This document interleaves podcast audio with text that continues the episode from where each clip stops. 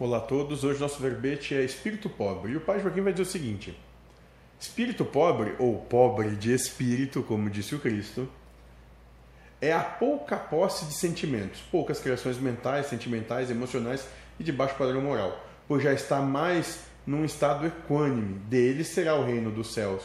O sentimento é o alimento do espírito, o amor universal. O reino dos céus é a felicidade eterna. Quem ama universalmente sempre já tem agora a felicidade eterna. Então, quando morre, leva consigo o que sentiu quando encarnado.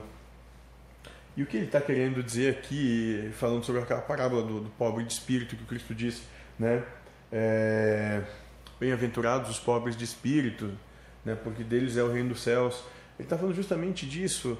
É, é, aqueles que não têm mais essas, a, a, as necessidades mundanas que nós temos.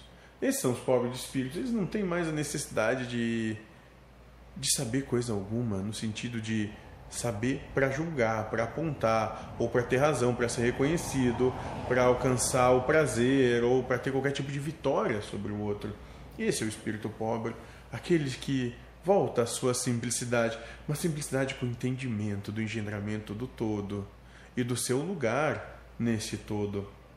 Esse é o espírito pobre que, como a lógica espiritual é diametralmente oposta da lógica humana, esse espírito que é pobre aqui, para o nosso entendimento humano, deve ser um espírito afortunado entre os seus iguais, entre os seus pares, libertos da ilusão.